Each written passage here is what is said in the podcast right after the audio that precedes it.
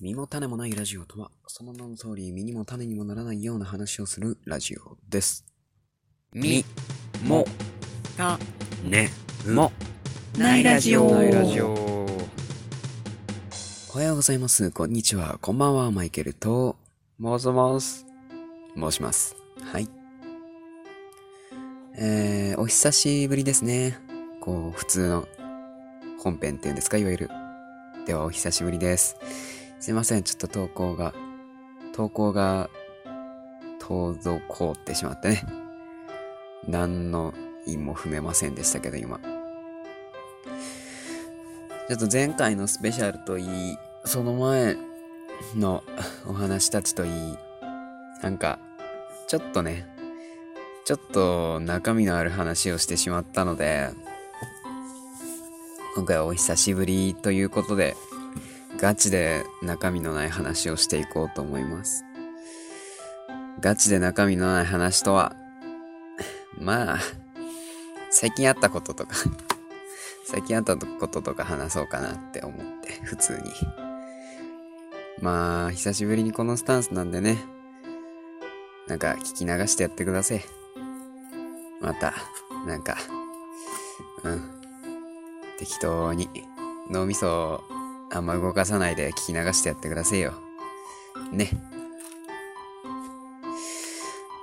さてさて、最近あったことなんだけど、最近暑くなってきたよね。最近さ、なんか、梅雨も明けちゃってさ、私、梅雨好きなんですよ。雨も好きだし、あと日差しがないし、日差しダメなんですよね。だから、梅雨好きなんですけど、なんかみんな梅雨明けたら喜んでるし、なんか、雨、雨にさ、暴言吐いてさ、人間の尊厳をさ、いいじゃん、雨。静かでさ、暑くなくてさ、湿気はすごいけどね。まあ、湿気はすごいんだよね。髪とか全然まとまんないもん。私めちゃくちゃ癖っ気でさ、朝アイロンかけて、まっすぐに、まっすぐにはならないんだけどね。ある程度、跳ね直してくんだけど、あの、あ、今日なんか、めっちゃまっすぐに伸びたやんって人か、でも、電車でスマホ見ててさ、自分の顔映るじゃん。パッと見ると戻ってんだよね。跳ねてる。あ、戻ってる。って、朝、朝はまっすぐだったのにさ、電車の中でさ、もう30分も経ってないと思うんだよ。悲しいよ。私は悲しい。まあ、そんなこともありつつね。でもな、あの、まあくるくるしてんのも悪いことだけじゃないっすね。くるくって言ってもあの、テンパーってほどでもないかな。ってぐらいだから、まあ割と遊べるっちゃ遊べるんだよね、紙でね。友達に一人めちゃくちゃ直毛の人がいて、サラッサラの、まっすぐ、すぐ、すぐ、すんって感じの、めちゃくちゃまっすぐな人がいて、なんかその人は、まっすぐすぎて、雨の日でもまっすぐないよ。めちゃくちゃまっすぐな雨の日で。ファって感じなんだけど、でも、やっぱまっすぐすぎてね、遊べないんだって。ワックスつけてもすぐまっすぐ戻っちゃうって言って。それはそれで、意外と困るなって思って。確かにまっすぐなのは、うんいいんだけど、確かに遊べねえなって。紙で。でもまっすぐな、ね、いいなとは思いますけど。まあでも年取ったらね、ちょっと癖あった方がボリューミーでね、いいとか聞きますけどね。あとそうだなさっきなんか思ったんだけど、忘れちゃったなあ、思い出した。そう、さっき、癖っ気って言ったんだけど、なんか、めちゃくちゃ外、外跳ねするのよ。ピヨンピヨンって。なんか、アニメのおてんばキャラばりに外跳ねすんのね。まあ、癖っ気で多少伸ばしてる人は外跳ねはしょうがないと思うんだけど。めっちゃ外跳ねすんだ。なんか、髪が、それで顎の、顎のあたりまでぐらいなのかな？大体。髪の下がね。跳ねてそんぐらいなんだけど、この間美容室行ってきたのよ。で、美容室ってさ、まっすぐになるじゃん？髪切るとき。パーマかけてくださいって言わなければまっすぐになるじゃん。まっすぐにしつつ切るやん長さわかんないから。切り終わった後ね、すごいストレートになるんだけど、まあ切り終わった後、その一日ね、一日だけだけど、すごいまっすぐになって、切り始めよりも伸びるんだよね、髪が。顎のあたりにあったのが、なんか、肩、ギリ肩つくぐらいまで伸びてんのよ。あれって、髪切ったら伸びたなみたいなさ。なんか、皆さんきっとご存知でしょうけど、ね、なんか有名だし、はじめまして松尾です。あれで、なんか、髪伸ばしてくださいっていうネタがあったけど、髪伸びますわ、美容室は。人によっては。ガチで。松尾といえば、まさかこんなに有名になるとは思わなかった。いや、びっくり。いや、だってみんな知ってるもん。